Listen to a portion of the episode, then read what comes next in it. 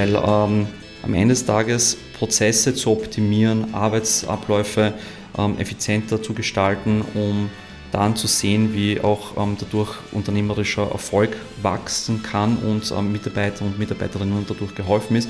Das, das hat mich dann immer schon motiviert und begleitet.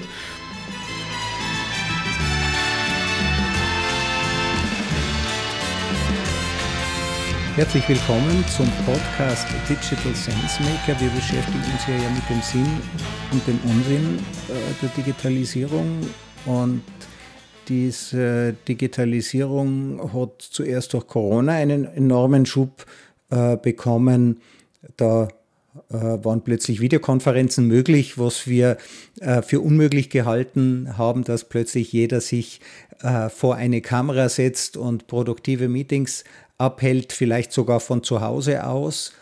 Ja, und der zweite große Effekt ist jetzt die künstliche Intelligenz. Und wenn man die beiden miteinander verschmelzt, dann kommt natürlich noch was Produktiveres heraus. Ähm, ob das wirklich so ist, äh, das bespreche ich mit meinem heutigen Gast. Äh, mein heutiger Gast ist der Wirtschaftsinformatiker Christian Wanscher. Er ist CEO und Mitgründer von Essentio einem Company Builder. Was das ist, werden wir auch noch besprechen mit dem Fokus auf digitale Innovation. Und die sitzen in Wien, Graz und in Warschau. Auch das ist natürlich super spannend.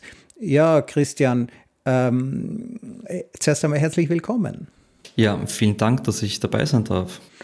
Wie hast du denn das erlebt, als plötzlich äh, das Büro zur Sperrzone erklärt worden ist und alles hat sich auf Videokonferenzen umgestellt?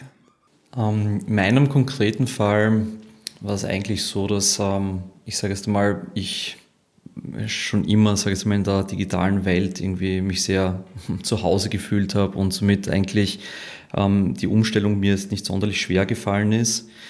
Ähm, ich würde mal sagen, ähm, ich bin pretty much ein Digital Native und bin es ähm, im Endeffekt gewohnt, auch einen, einen Remote-Arbeitsplatz zu haben. Und ähm, deswegen, sage ich jetzt mal, war jetzt ähm, dieses von, von 0 auf 100 jetzt auf einmal zu Hause sein zu müssen, nicht ähm, der, der große Gamechanger für mich persönlich jetzt.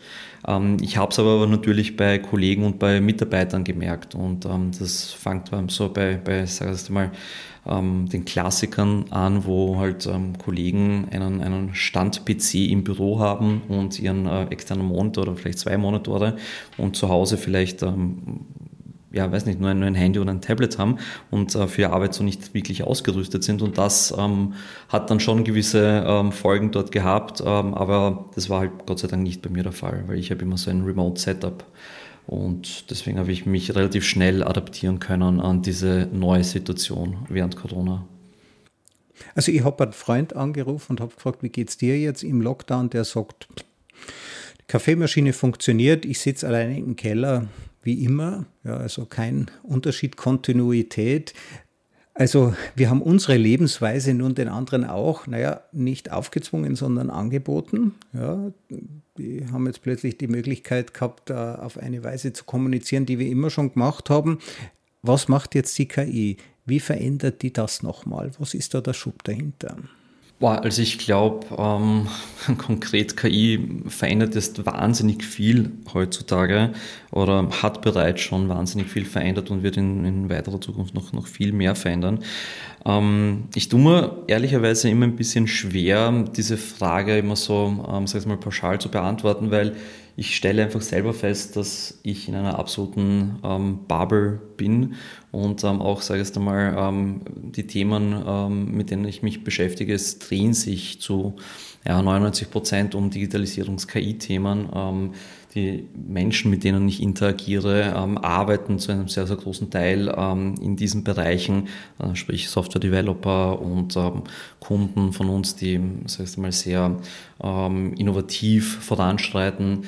Ähm, Medien, die ich konsumiere, ähm, primär, muss ich ehrlicherweise sagen, sind es leider, leider amerikanische Kanäle und Informationsquellen, die, die wir konsumieren. und da merke ich einfach, wir sind in einer gewissen Bubble. Manchmal ertappe ich mich selber auch bei diesem Gedanken, dass ich mir denke, naja, eigentlich ist, ist das eh total klar und ähm, ganz, ganz viele Leute ähm, ähm, wissen schon, Stichwort ChatGPT. Ja.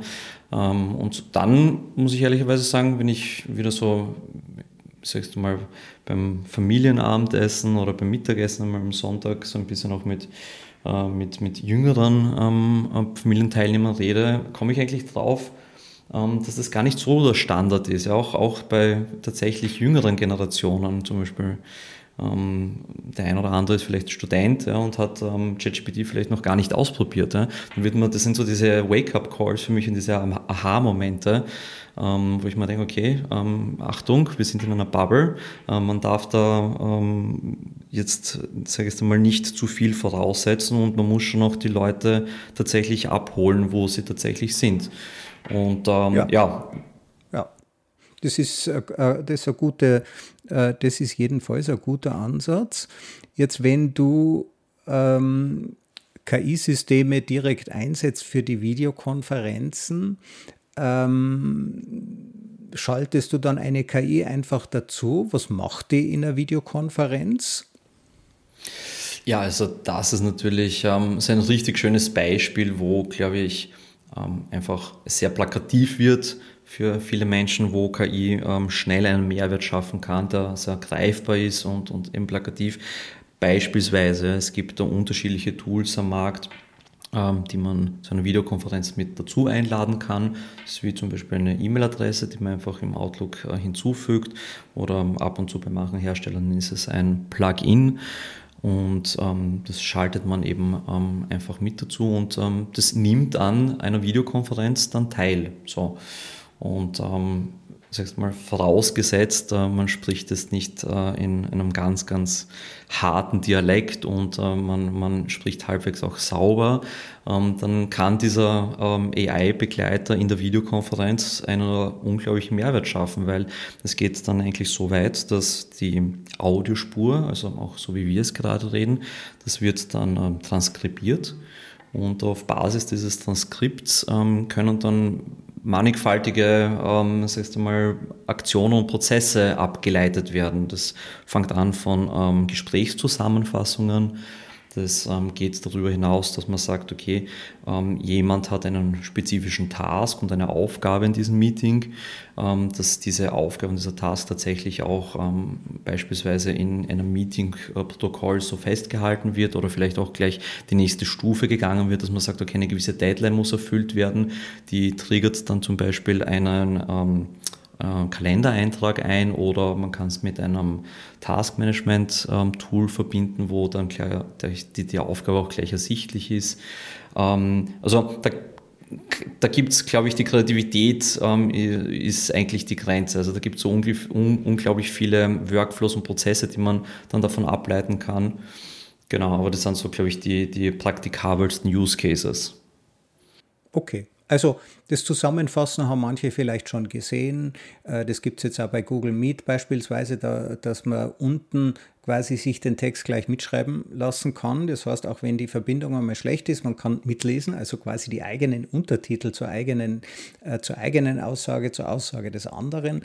Das wird immer besser, ist noch nicht ganz perfekt aber eben nicht nur eine Zusammenfassung, sondern dieses System erkennt natürlich, genauso wie wir das auch erkennen würden, wenn vereinbart wird, jemand sagt, ich mache dies und jenes, dann genau. ist relativ klar, ähm, daraus sollte jetzt ein Task generiert werden. Wenn man sagt, ja, treffen wir uns doch bitte um die gleiche Zeit nächste Woche, ja, und der andere sagt, nein, bei mir geht es erst eine Stunde später, dann ist auch relativ klar, das bedeutet, dass in dem Moment eine Einladung rausgehen muss, automatisch an die Teilnehmer der Videokonferenz, ähm, wo sie einen Kalendereintrag kriegen, wo auch schon der Link für die nächste Videokonferenz drin ist, denn alles andere wäre umständlich.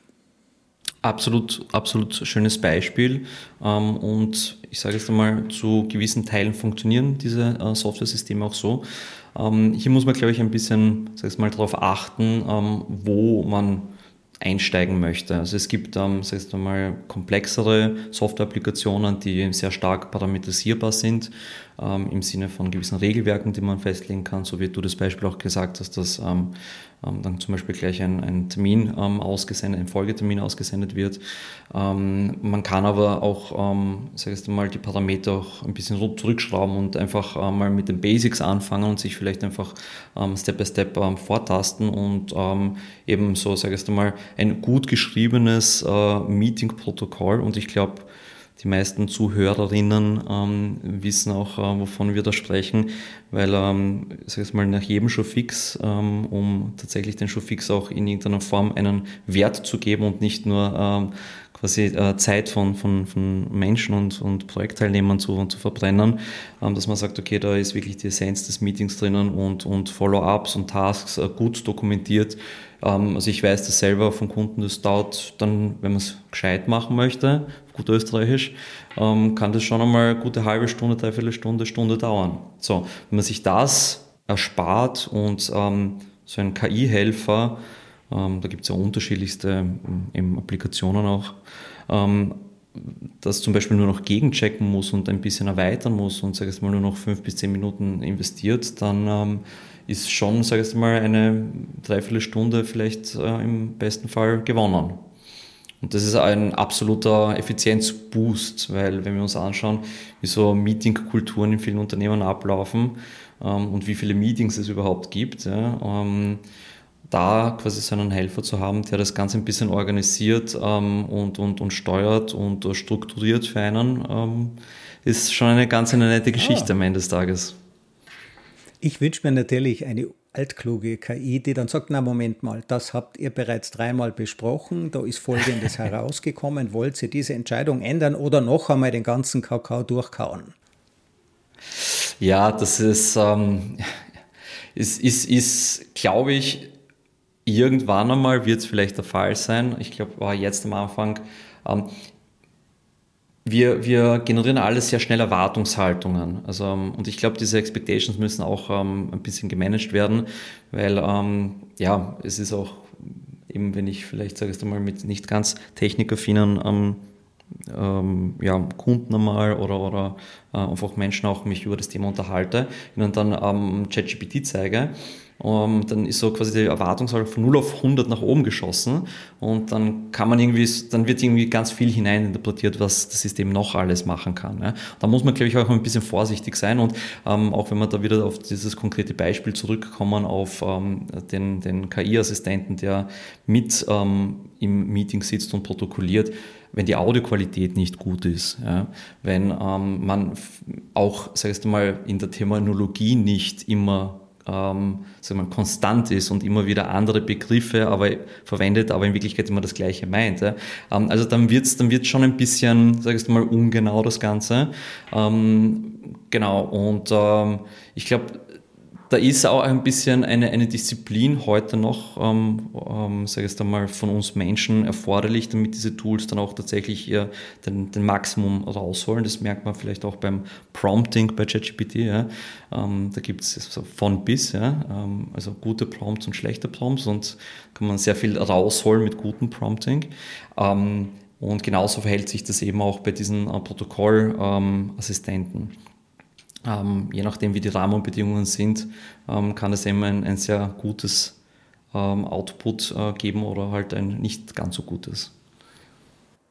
Ja, ein guter Protokollführer unterbricht ja auch gelegentlich und sagt, Moment einmal, was haben Sie jetzt so genau gemeint? Ja, ist es dies oder das? Das könnte die KI vielleicht auch. Sie lernt aber äh, viel schneller und wahrscheinlich hat sie auch ein besseres Erinnerungsvermögen als jeder Protokollführer.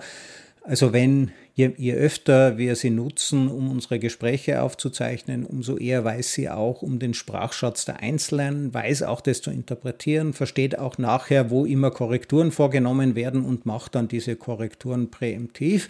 Ich wünsche mir ja, dass sie nicht nur protokolliert, sondern wenn die merkt, wir sind jetzt gerade in einem guten Gespräch, ja, und es steht aber schon der nächste Termin an, dass der zwar angezeigt wird, aber dann gefragt wird, soll ich den nächsten Termin verschieben? Ja, und wenn ich auf Ja klicke, dann wird sich meine künstliche Intelligenz mit meinen Folgeterminen abstimmen und deine künstliche Intelligenz mit deinen, mit den KIs äh, deiner Folgetermine und einfach fragen, ob man noch mal zehn Minuten äh, dazu bekommt oder ob man lieber einen neuen Termin vereinbart. Wäre das nichts? Ah, es äh, klingt, klingt wahnsinnig toll und ehrlicherweise, ich glaube, so, so, so weit sind wir gar nicht mehr weg von diesem Punkt. Ja. Also ich mich, mich würde sehr überraschen, wenn nächstes Jahr 2024 es vielleicht nicht schon tendenziell in ähm, so eine, eine, eine Richtung geht.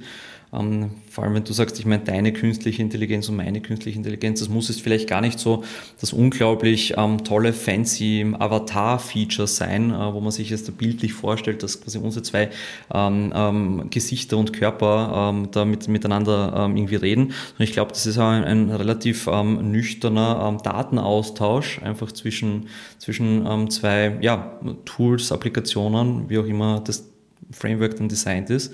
Ähm, genau, aber ich glaube, da sind wir gar nicht mehr so weit weg, dass ähm, sowas bald einmal zur Realität werden könnte. Also wir haben ja beide jetzt auch unsere Erwartungshaltungen geweckt, auch die KI und ich finde, du hast es sehr schön gesagt, man darf es am Anfang auch nicht übertreiben, sonst erwarten sich die Kunden plötzlich Dinge, die man nicht mehr erfüllen kann. Also früher haben wir ja die Regel gelernt, E-Mails ja niemals am gleichen Tag beantworten. Denn sonst glaubt der Kunde ja wirklich, er bekommt die E-Mail am gleichen Tag. Ja, und ist dann enttäuscht, wenn man diese Erwartungshaltung nicht aufrechterhalten kann. Also wahrscheinlich kommt auch der Moment, wo wir enttäuscht sind, obwohl die Leistungen unglaublich sind, nur weil halt unsere Erwartungen nochmal viel illusorischer sind als das, was mit einer enormen Leistungssteigerung überhaupt erreichbar wäre ich, ich sehe es ich komplett gleich, ja. Ähm, und auch, ich glaube, E-Mail ist ein sehr, sehr schönes Beispiel, weil E-Mail gibt es lang genug, ist etabliert genug. Ähm, ich sag's mal, fast jeder weiß, wie man ähm, mit, mit E-Mail grundsätzlich umgeht. und genauso auch hier, wie, sag mal, das gelernt wird, wie, wie man, wie man ja, mit, mit E-Mails umgeht. Ja, wie lange lässt man eine E-Mail stehen? Wann beantwortet man das Ganze? Äh, zu welcher Uhrzeit sendet man das? Äh, wie soll es geschrieben sein? Also es gibt so, sage jetzt einmal, ähm, vielleicht gibt es jetzt nicht diesen direkten Kniege für E-Mail. Vielleicht gibt es ihn doch, weiß ich nicht, müsste ich mal äh, nachrecherchieren.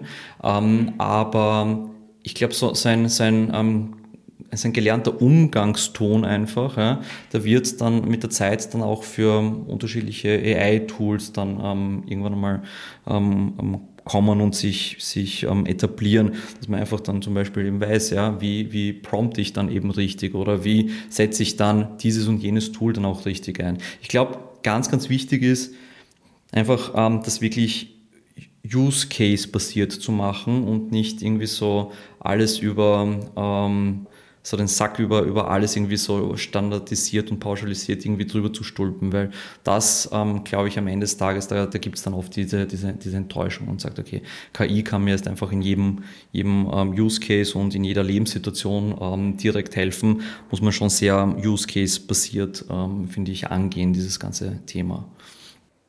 Sonst erwartet man sich einfach zu viel und wird enttäuscht. Korrekt. Das ist ja vollkommen klar.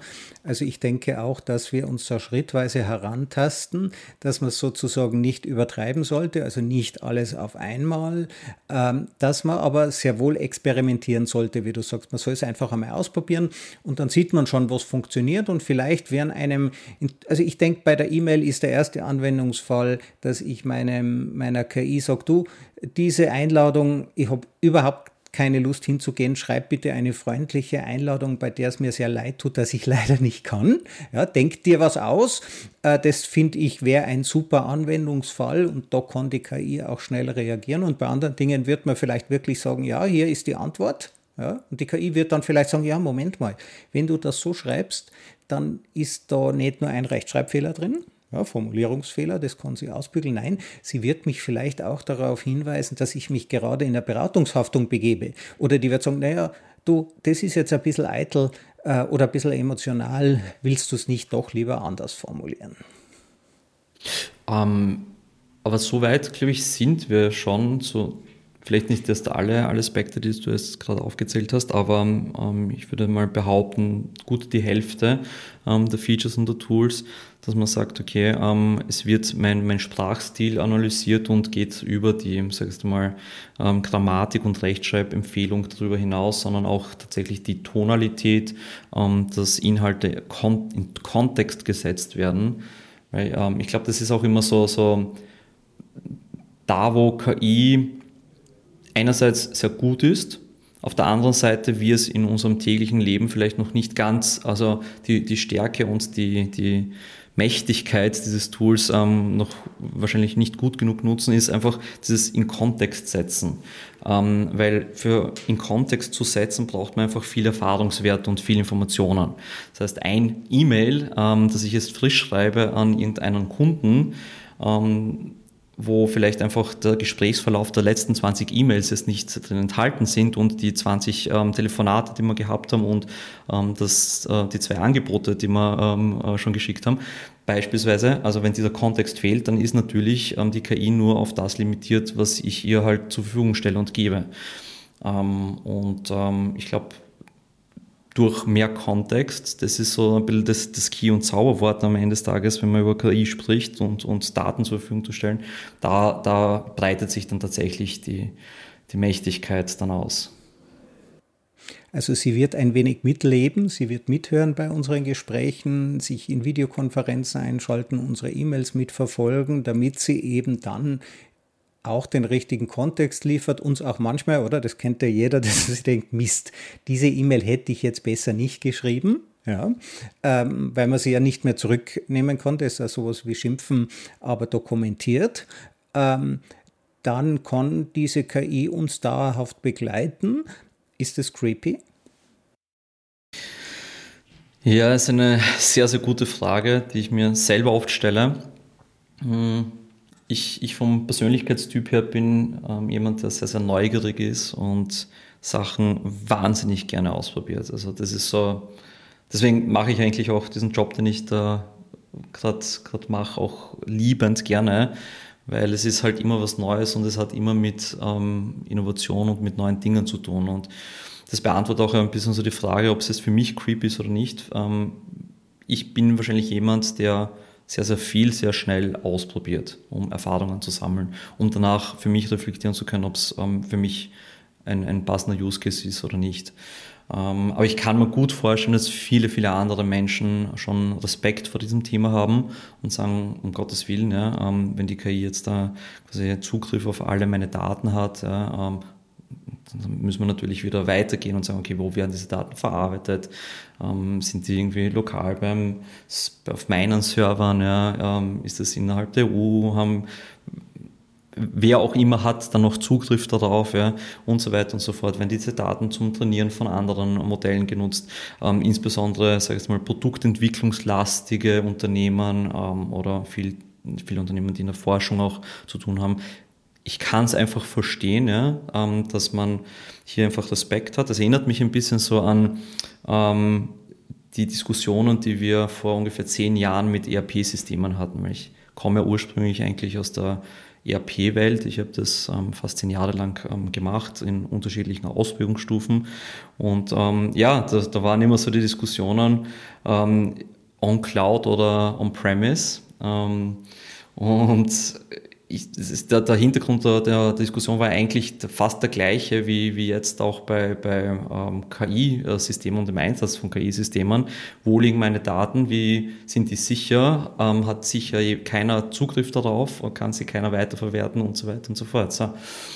Und meine persönliche Meinung ist einfach, die, die Menschen, ähm, die quasi jetzt nicht ähm, bereit sind, in die, in, die, in die Cloud zu wechseln, die wird man höchstwahrscheinlich auch nie, nie, nie mehr dazu bewegen und motivieren können, in die Cloud zu wechseln, weil Cloud mittlerweile so ein, ein State-of-the-Art Thema schon geworden ist und, und einfach so unglaublich viel Convenience bietet, ähm, dass am Ende des Tages vielleicht der einzige Gegenpunkt von Cloud, ähm, ähm, sagst du mal, vielleicht wirklich der Kostenfaktor sein könnte, dass man sagt, okay, auf, aufgrund eines Kostenfaktors baue ich mir vielleicht wieder selber mein, mein Server-Rack irgendwo im, im Basement auf. Ja. Ja. Aber jetzt Jetzt hast du von SAP, äh, du hast gesagt, äh, äh, du bist von SAP weg. Du sagst, dein heutiger Job ist super spannend, weil du viele Dinge ausprobieren kannst. Du tust aber nicht nur ausprobieren, ja, denn ausprobieren kann man ja Dinge, die jetzt von unzähligen Startups entwickelt werden. Und ähm, also wenn das Risiko dieser Startups nicht überwältigend ist, dann ist es ja gar kein Startup. Also äh, wenn Scheitern nicht der Normalfall ist, ja, dann ist es eine normale Firmengründung und eben kein Start-up. Äh, nur Not macht bekanntlich erfinderisch Startups. Das ist die Herstellung einer künstlichen Notlage, aber nicht ganz. Äh, du hilfst ja auch Startups, also du probierst sie nicht nur aus, du unterstützt sie auch, dass sie erfolgreich sein können. Wie funktioniert das? Ich muss, ich muss den Kontext ein bisschen erweitern, ähm, weil ich glaube, wenn wir über Startup sprechen, hat je, haben die meisten Menschen wahrscheinlich ähm, so ein, dieses, dieses Bild im Kopf, äh, sind so irgendwie die coolen jungen Leute, die vielleicht noch nicht so wahnsinnig viele Verpflichtungen in ihrem Leben haben, irgendwie mit weißen Sneakers und äh, T-Shirts mit großen Logos drauf. Ähm, das ist, ähm, stimmt zum, zum Teil, sind ähm, natürlich auch ähm, Startups unsere Kunden, aber ehrlicherweise sind unsere Kunden primär ähm, Unternehmer, die, sag ich mal, diese berühmte Ideenbox haben und ähm, Unternehmer sind ja meistens oder Unternehmerinnen sind ja meistens ähm, sehr, sehr getriebene Leute, die haben immer neue Ansätze, immer neue Ideen, immer Sachen, die sie verbessern möchten und so weiter und so fort. Und ähm, da es aber halt trotzdem leider diese imaginäre Ideenbox, wo so, so Ideen dann immer abgelegt werden. Und meistens, leider, kommen diese Ideen nie wirklich zum zum, zum Vorschein, weil einfach ähm, kein Fokus da ist, weil das Tagesgeschäft zu dicht besiedelt ist, weil keine Ressourcen da sind, weil man vielleicht nicht den konkreten Skillset hat, um diese eine Idee weiter zu verfolgen. Und ähm, deswegen haben wir uns mit der Essentio darauf spezialisiert, mit ähm, ja, ähm, Unternehmer ähm, geführten ähm, eigentümergeführten Unternehmen zusammenzuarbeiten, die eben diese, diese, ähm, die vor Ideen sprudeln und sie dann bei der Umsetzung solcher Ideen auch tatsächlich zu unterstützen. Und das sind das primär natürlich, bewegen wir uns hier im digitalen Bereich, aber ähm, am Ende des Tages kann das ähm, ein, ein, neues Produkt sein, was vielleicht in das Unternehmen integriert wird. Ähm, das kann aber auch eine Prozessoptimierung sein, ähm, um, sage jetzt mal, ähm, ja, Zeit einzusparen, Kosten einzusparen und Prozesse, äh, Unternehmensprozesse einfach effizienter zu gestalten, ist aber auch sehr oft der Fall, dass es tatsächliche Neugründungen sind und dann wirklich so Unternehmens-Spin-Offs gegründet werden. Und ähm, ich sage es mal, insbesondere bei größeren Betrieben ist das manchmal auch ganz gesund, Innovation, sage ich es mal, ein bisschen außerhalb des Unternehmens voranzutreiben, um nicht in diesen ich meine, es ist trotzdem sehr, sehr respektvoll und liebevoll, aber in diesen, ähm, ja, ein bisschen so Corporate-Sumpf ähm, irgendwie da zu versanden ähm, und einfach die, die Möglichkeit und die Freiheit und die Flexibilität haben, abseits, sag ich mal, der, der Corporate Legal Abteilung und IT-Abteilung ähm, trotzdem was Neues aufzubauen. Ja, also ein Unternehmer kann sich die Idee, die er in der eigenen Firma aus bestimmten Gründen nicht umsetzen kann, und das ist wohl oft auch, äh, dass er dann von seinen Mitarbeitern gesagt kriegt, willst du jetzt, dass wir die aktuellen Projekte, die uns Geld bringen, umsetzen oder möchtest du, dass wir deine verrückten Ideen verfolgen? Und dann ist die Entscheidung meistens relativ klar. Das ist ja auch, warum solche vielen Ideen unerfüllt bleiben. Man kann also quasi zu euch hingehen und sagen, ich kaufe mir jetzt die Umsetzung meiner Idee. Genau, das ist so in, ähm, in einer Nutshell sehr, sehr schön ausgedrückt. Wir sind ähm, die Umsetzer, wir sind auch ähm, nicht so die klassischen sag ich mal, Berater und Consulter. Natürlich ähm, gibt es, ähm, sag ich mal, in fast jeder in fast in jedem Projekt so eine gewisse Vorphase, eine Consulting-Vorphase, um einfach ja, wiederum ähm, Risiko rauszunehmen und ähm, sag ich mal, den Markt sich genau anzuschauen und, und gewisse ähm, Rahmenbedingungen, die halt zum, zum Unternehmertum dazugehören, ähm, vorab abzuklären, also noch am Papier abzuklären, bevor man tatsächlich in die, in die sag ich mal, Softwareentwicklung und in die Umsetzung, die dann natürlich am kostenintensivsten ist, ähm, hineingeht. Man macht zuerst ein Experiment, man schaut, ob das funktioniert, man zeichnet es auf, redet mit potenziellen Kunden und tastet sich quasi wissenschaftlich an den Markt heran, der ja vielleicht gar nicht existiert. Und ähm, also jede, jede Geschäftsidee, ja, die dann vielleicht mal zu einem Startup mündet, Startup deshalb, weil sie eben nicht Teil des ursprünglichen Unternehmen oder eben nicht in eine fixe, äh, rigide Struktur von einem Unternehmen eingebettet ist, aber man muss halt immer schauen, wer sonst noch am Start ist. Also Erfolg lässt sich nicht programmieren.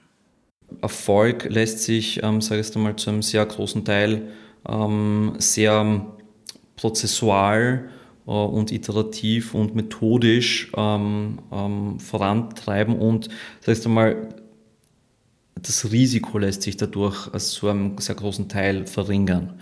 Ähm, dass dann immer Erfolg dabei rausschaut, ähm, das ist nie garantiert, weil am Ende des Tages ähm, Innovation und, und auch Erfolg erfolgreiche Innovation ähm, bedingt auch, dass der Markt ähm, das akzeptiert. Und der Markt ist nie zu 100% berechenbar, weil sonst ähm, gäbe es auch keine, keine Börsenspekulanten ja kein und so weiter. Markt. Ja, genau, so genau. ist es. Aber man, man, lässt, man kann Risiko rausnehmen. Entschuldige bitte. Jetzt, ähm, eine klassische Software-Schmiede, du hast ja gesagt, das meiste ist digital. Äh, da gibt es halt dann eine Anforderung, die wird umgesetzt, dann wird die Software abgeliefert. Was ist denn der Unterschied zur, zum Company Builder? Das ist ähm, eine sehr, sehr gute Frage, weil die bekommen wir sehr häufig von, von unseren Kunden auch gestellt.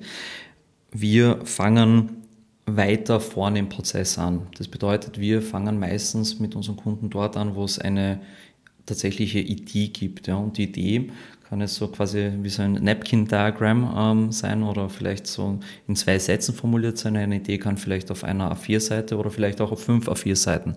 Aber wir reden immer von, von einer Idee, die in unterschiedlichsten Detailstufen halt ausformuliert ist.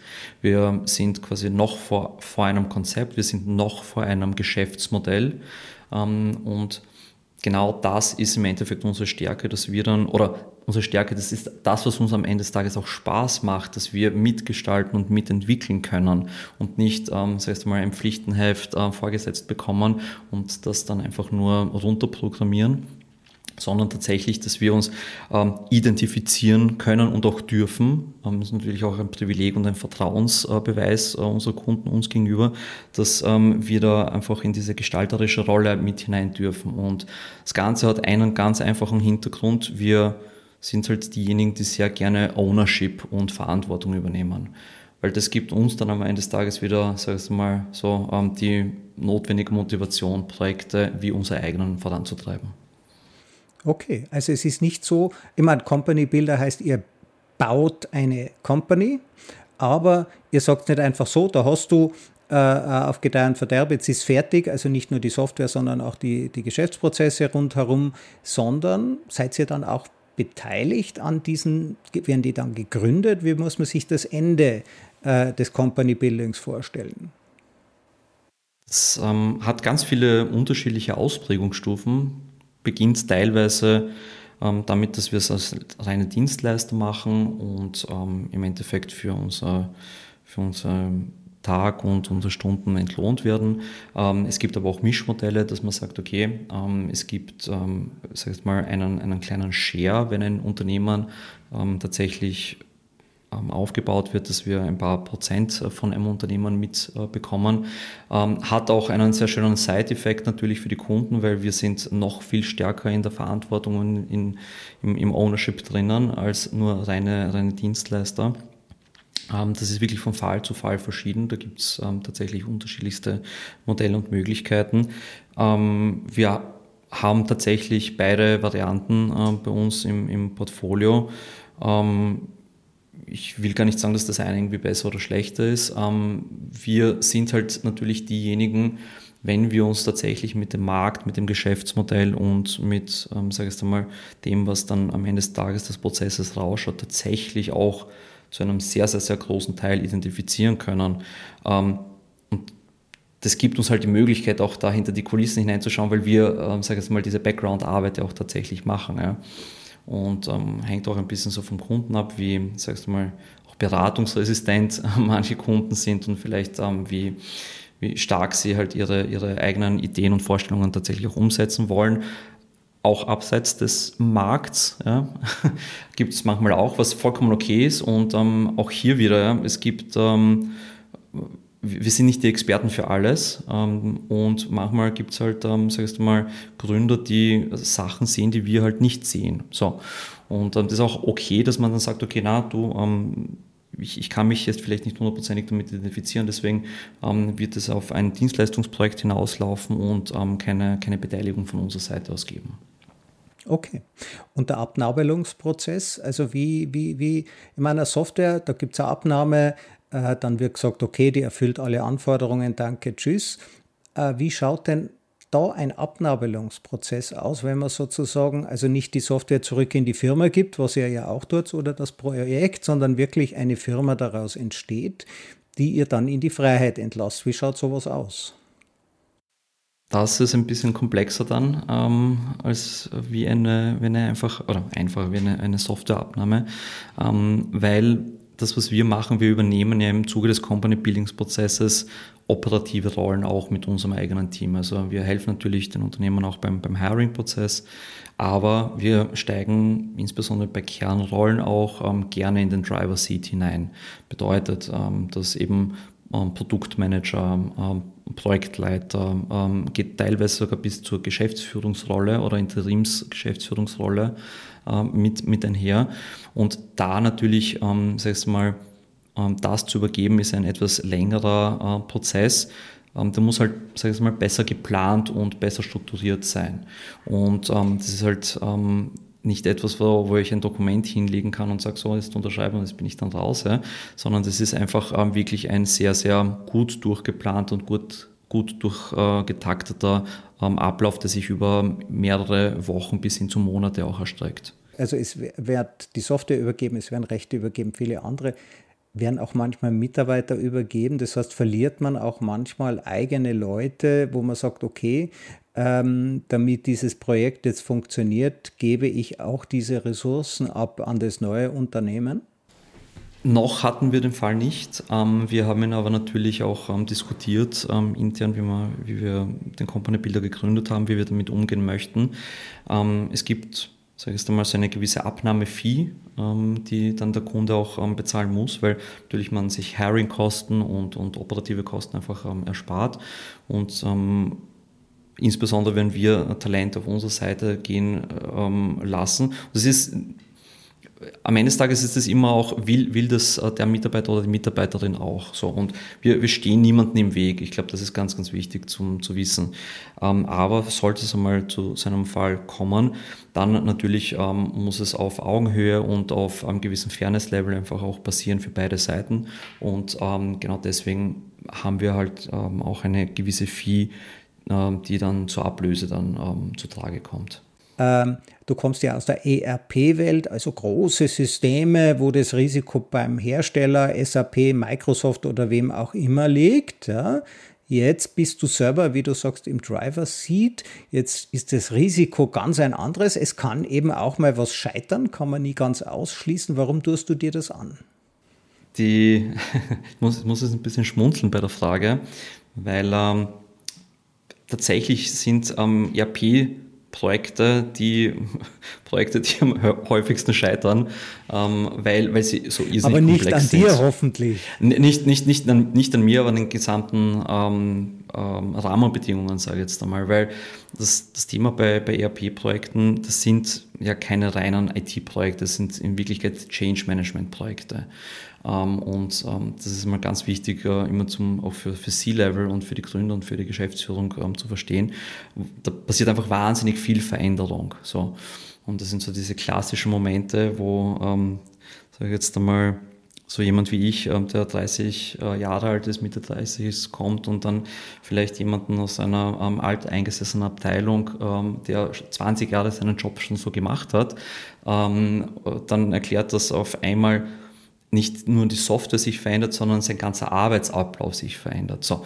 Und das, das ähm, ist dann immer so der, der Kernpunkt, ähm, wo äh, ja einfach sehr viel äh, Veränderung im Unternehmen an sich ähm, nötig ist. Und deswegen sind auch ERP-Projekte auch ähm, Hochrisikoprojekte. Ähm, ähm, und ich glaube fast, ja, dass ich dort auch ein bisschen diese Liebe zu Veränderung ähm, auch ähm, mitgenommen habe aus meiner ERP-Zeit noch. Weil ähm, am Ende des Tages Prozesse zu optimieren, Arbeitsabläufe ähm, effizienter zu gestalten, um dann zu sehen, wie auch ähm, dadurch unternehmerischer Erfolg wachsen kann und ähm, Mitarbeiter und Mitarbeiterinnen dadurch geholfen ist. Das, das hat mich dann immer schon motiviert und begleitet. Und äh, im Endeffekt implementiere ich heute keine ERP-Systeme mehr, aber zuerst mal so im, im, Kern der Sache mache ich was sehr, sehr ähnliches. Ich helfe mit meinen ähm, Kollegen natürlich, weil ich habe auch nicht alleine gegründet, ich habe zusammen mit, mit Dominik ähm, das Unternehmen aufgebaut und ähm, wir und unsere, unsere Kollegen helfen halt ähm, unseren Kunden dabei, das, mal, ähnliche Ziele zu erreichen. Und auch wenn es jetzt vielleicht ein bisschen kleinteiliger ist und ähm, sagst mal, vielleicht eher auf ähm, bestimmte Problemstellungen sich fokussiert und nicht sich wie ein ERP-System durch das ganze Unternehmen erstreckt, ist es doch im Grunde ähm, der Tätigkeit was, was sehr, sehr ähnliches. Und ich glaube, das habe ich von dort mitgenommen. Okay, sehr spannend. Wie geht es denn jetzt weiter? Also wirst du noch 200 weitere Firmen bauen oder wie wird sich das Bauen von Firmen verändern? Ja, wir haben tatsächlich auch angefangen, selber Produkte zu bauen. Also ähm, wir als Company Builder sind sozusagen unser eigener Kunde, weil ähm, wir einfach das Privileg haben, mit sehr, sehr vielen Leuten ähm, in unterschiedlichsten Märkten zu tun haben zu dürfen und sehen dabei gewisse ähm, ja, Probleme, Themen, die verbessert werden und optimiert werden können. Und aus ähm, dem heraus haben der Dominik und ich, mein Mitgründer, ähm, auch gesagt, okay, passt, ähm, wir fangen jetzt auch selber an, Projekte zu bauen und das ist so ein bisschen unser ja, Optimalfall, dass wir sagen, so alle zwei, drei Jahre bauen wir selber ein Projekt, das bauen wir bis zu einem gewissen Grad auf und ähm, versuchen aber dann auch wieder einen schnellen Exit zu machen. Ähm, im, Im Sinne von, ähm, wir, wir wollen uns das dadurch nicht, nicht verwirklichen ähm, im ähm, Startup-Gedanken und ein eigenes Unicorn ist irgendwie auf, auf die Beine zu stellen, sondern wirklich ein konkretes kleines Problem zu identifizieren, das mit einer sauberen Lösung ähm, dann ähm, umzusetzen und das dann aber auch wieder, sagst du mal, vielleicht an einen Mitbewerber oder an einen nächst größeren Marktteilnehmer dann wieder zu verkaufen. Also das wird definitiv bei uns ähm, in, in die Strategie von 2024 mit einfließen.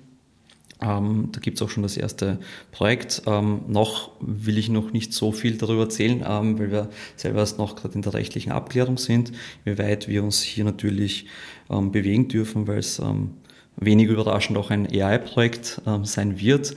Und es tut sich gerade auch sehr viel regulatorischer Natur am äh, AI-Markt in Europa.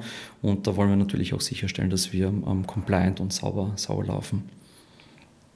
Ja, das verstehe ich. Ähm, das wird ja auch eine spannende Frage des Ressourceneinsatzes. Also wenn ein Kundenprojekt gerade mal in Schwierigkeiten ist, neigt man ja dazu, das Eigenhandwerk ein bisschen ruhen zu lassen. Ja, wenn man aber merkt, dass das eigene Projekt eigentlich viel erfolgversprechender ist, ja, also ihr habt ja auch dieses Dilemma, vermute ich jetzt einfach mal so grob, wenn mehrere Projekte gleichzeitig laufen, in welches Projekt steckt man jetzt, wie viele Ressourcen rein, welches leidet, welches hat mehr Zeit, wie erklärt man das auch seinen Kunden? Mhm. Ähm, absolut, absolut richtiger Punkt. Ähm, wie unser Ansatz, das zu lösen, ist tatsächlich, dass wir ähm, unsere eigenen Projekte auch selber ausgründen und wie ein ähm, Startup oder wie, wie auch ein, wie einen Kunden behandeln. Also kannst du dir das so vorstellen, mein Mitgründer und ich ähm, sind so die Ursprungsgründer dieses neuen Startups.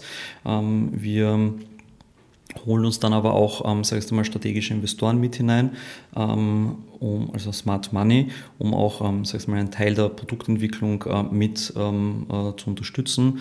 Ähm, und somit ergibt sich das ähm, aus, sag ich mal, einer Essentio-Sicht ähm, wie ein neues Kundenprojekt zum Teil, ja, mit natürlich verbesserten Konditionen und, und, ähm, und so weiter. Also das ist natürlich dann nicht mal, äh, mit, mit den Stundensätzen, die wir sonst ähm, ähm verrechnen. Ähm, aber am Ende des Tages ähm, nutzen wir natürlich unsere eigenen Ressourcen, das hast du vollkommen richtig äh, festgestellt. Und die Priorisierung, würde ich einmal behaupten, ist dann wie bei jedem anderen Kunden. Es gibt sagst du mal, Kunden, die vielleicht eine gewisse ähm, Attention brauchen, weil ähm, das, ähm, die neue Plattform live geht, ähm, dann ist natürlich der Fokus dort größer. Ähm, und ich glaube, hier ist es für uns emotional einfach ganz, ganz wichtig, dass wir möglichst neutral bleiben und alle gleich behandeln. Ja, verstehe ich gut. Nicht immer ganz so leicht, aber darum ist man ja Unternehmer geworden, um eben auch Mangel richtig zu managen. Am Schluss noch eine Prognose. Was glaubst du, kommt nächstes Jahr 2024. Was wird das Überraschendste sein? Also Wunschkonzert im Bereich der künstlichen Intelligenz? Ich glaube, das User Interface, ähm, so wie wir es gerade kennen, ähm, wird sich ein bisschen verändern. Ähm, aktuell ist ja dieses sehr textbasierte, also man hat so quasi sein, sein äh, Inputfeld, wo man Anweisungen oder Fragestellungen äh, mitgeben kann, einer, zum Beispiel ein ChatGPT. Ich glaube, das ähm, wird so ein bisschen ähm, sich verändern ähm, und auch ein bisschen interaktiver sein. Da gibt es auch schon ähm, ein paar sehr, sag ich mal, promising ähm, Marktteilnehmer, die insbesondere dann bei der, bei der Bildgenerierung das schon demonstrieren, dass man sagt, okay, Beispielsweise, ich möchte irgendwie einen, einen, einen, roten Vogel, der irgendwie eine goldene Krone ähm, aufhat äh, und hinten irgendwie so der, der, der, Mond leuchtet. Das ist so irgendwie so der Basisprompt und auf der anderen Seite hat man aber dann auch die Möglichkeit, sag ich mal, auch den, so einen, gelben Kreis, zum Beispiel so ein Canvas, einen, gelben Kreis irgendwo zu platzieren und dann vielleicht so mit, mit so einem Brush ähm, beim, beim Kopf des Vogels ähm, ähm, vielleicht so die, die Krone anzudeuten und basierend auf, sage ich mal, einem gewissen zeichnerischen Input und einem äh, textuellen Input ähm, wird dann ähm, so das, das Bild dann generiert. Ähm, also ich glaube, das ist so ein, ein, ein erster Ansatz, wie sich wahrscheinlich auch ähm, die Interaktion mit, ähm, mit ähm, AI-Systemen äh, verändern wird. Und ähm, ja, ansonsten, ich glaube, es gibt wahnsinnig viele, ähm, viele unterschiedliche, sag jetzt einmal, ähm, so äh, Moonshots und, und Vorhersagen und Predictions fürs, fürs nächste Jahr. Ich ich glaube, dass die dass die Qualität sich verbessern wird. Ähm, das ähm, wünsche ich mir auch und dass am Ende des Tages auch, ähm, sage ich jetzt einmal, mehr, ähm, wie soll ich sagen, mehr, mehr Akzeptanz auch vom Markt und mehr Mut, ähm, sich dem Thema anzunehmen und ähm, auch mehr, mehr Verständnis einfach vom, von, Marktteilnehmern an sich ähm, kommen wird. Also wir unterstützen das auch auf unsere eigene Art und Weise. Wir werden auch ein kleines Buch dazu schreiben, ähm, das bewusst für nicht technische ähm, Gründer, C-Levels auch ähm, geschrieben ist, wo es primär um den Einsatz von künstlicher Intelligenz im, im Mittelstand geht, weil der Mittelstand so eine Zielgruppe ist, die ein bisschen außen vor ist. Große Unternehmen haben schon jahrelang sich irgendwie so ihre, ihre ähm, Machine Learning Teams und Data Scientists und, und ähm, AI Developer